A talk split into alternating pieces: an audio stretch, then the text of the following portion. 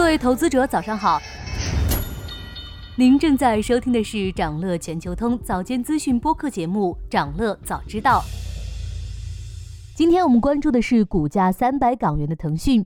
近期腾讯持续回调，时隔九个月后，股价再度回调至三百港元整数关口附近。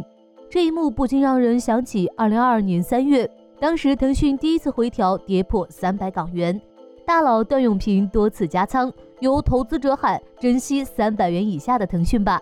然后腾讯以及整个互联网板块应声而起，开始一路反弹。但这一次市场安静很多，大家似乎对当下钝刀子割肉般的下跌感到麻木。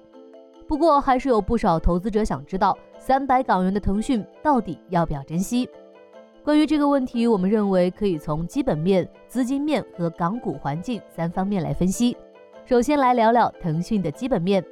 上个月，腾讯刚刚公布了二季报，营收一千四百九十二亿元，同比增长百分之十一，环比下降百分之零点五，低于彭博一致预期。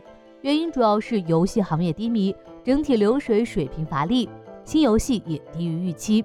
不过视频号高增长，广告收入的表现是超预期的，净利润表现则超出预期。二季度腾讯调整后净利润三百七十五亿，同比增长百分之三十三点四。环比增长百分之十五点四，高于一致性预期，净利润增速显著超越营收增速，主要源于公司的降本增效策略。另外，公司利润较高的视频号和小游戏贡献上升，驱动高毛利业务占比上升。所以整体看下来，公司的基本面仍然是比较稳健的。说完了基本面，我们再来说资金面。腾讯当下的资金问题主要是大股东的减持。今年七月。腾讯的大股东南非报业预计，其所持腾讯的比例将每年减少二至三个百分点。照这种减持速度，年底将降到百分之二十四至百分之二十五左右。南非报业目前持有腾讯约百分之二十六的股份，价值约为一千一百二十亿美元。然而，今年九月，南非报业 CEO 突然离任，这为后续减持腾讯打上了问号。不过，也有观点认为，大股东减持不足为惧。因为从数据上看，从去年六月到今年四月，南下资金买入腾讯的股份，其实高于大股东减持的部分。另外，腾讯的回购也可以缓冲大股东减持带来的冲击。最后，我们再来看看港股环境。八月以来，恒生科技指数累计跌幅超过百分之十四点六六，同期腾讯控股的跌幅为百分之十四点一一，两者走势基本同步。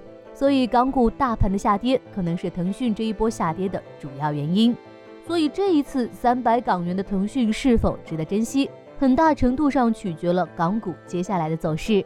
而港股的走势则取决于两个主要因素：第一是外资的进出情况，第二就是中国经济的基本面。外资资金方面，随着美联储加息进程走向终结，港股资金压力有望缓解，但也需要注意到。美联储上周表示，年内还要加息一次，降息进程也没想象中顺利。另外，港股基本面依然由国内经济决定。港股市场上，中资企业数量在百分之五十左右，但市值占比达到百分之七十左右。中资企业贡献了港股百分之八十五左右的收入和利润。因此，中国经济的复苏是港股行情能否持续的关键。当下，随着近期稳增长政策的密集落地。政策效果已在逐步显现，港股公司的盈利能力有望随着国内宏观环境的复苏而改善。最后总结一下，当下三百港元的腾讯基本面问题不大，资金面仍然承压，未来的走势很大程度上取决了港股整体的走势。想了解更多新鲜资讯，与牛人探讨投资干货，现在就点击节目 show notes 中的链接，进入掌乐全球通 app。以上就是今天掌乐全球通、掌乐早知道的全部内容，期待为你带来醒目的一天。祝您在投资中有所斩获，我们明早再见。